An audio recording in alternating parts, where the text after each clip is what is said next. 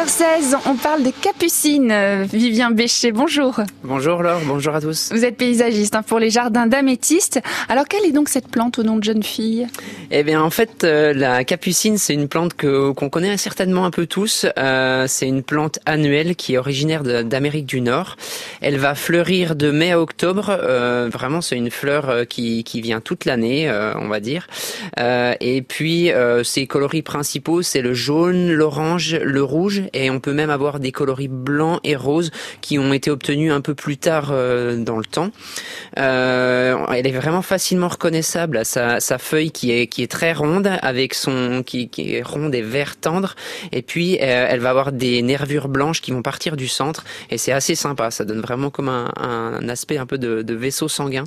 Euh, voilà. Et il faut savoir qu'il y a deux grandes catégories chez les capucines. Donc il y en a une qui est plutôt grimpante euh, qu'on va utiliser contre les murs et les clôtures qui peut aller jusqu'à 3-4 mètres de long et puis euh, on va avoir euh, une variété qui est plus étalée qui va de 20 à 40 cm là on va l'utiliser plutôt en plate-bande et, dans les jardins. C'est vrai qu'elles sont très belles. On a l'impression, enfin il me semble que ça a l'air assez facile.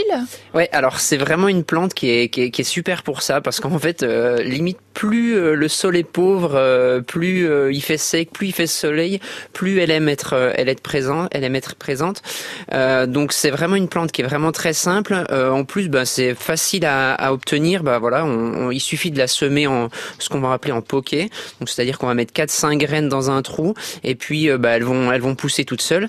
Et ce qu'il faut bien faire attention, c'est que entre les espèces grimpantes et les espèces qu'on va mettre entre guillemets dans les plates-bandes, on faut pas respecter les mêmes écartements. Euh, donc euh, une plante grimpante bien pensée à la, à la, la mettre tous les 50-70 cm et puis euh, une, une plante plus étalée, 25-30 cm maximum, c'est très bien. Et voilà. Et après, il faut quand même faire attention quand même à une chose, c'est quand même de, de l'arroser un petit peu parce que c'est une plante qui aime le sec, mais il faut quand même l'arroser. Et par contre, il faut pas trop l'arroser non plus parce qu'elle va craindre ça et elle va, elle va, en fait, les fleurs vont couler, elle va pas être belle. Voilà. Alors, la capucine est belle et utile. Je me permets, mais Roland Motte rajouterait pas comme vous l'or. Hein, euh, oui, il serait capable de ce genre de, de choses. Euh, elle sert en plus à, à d'autres choses que simplement euh, un côté esthétique. Oui, oui, tout à fait. Alors, elle a vraiment plusieurs euh, plusieurs utilisations.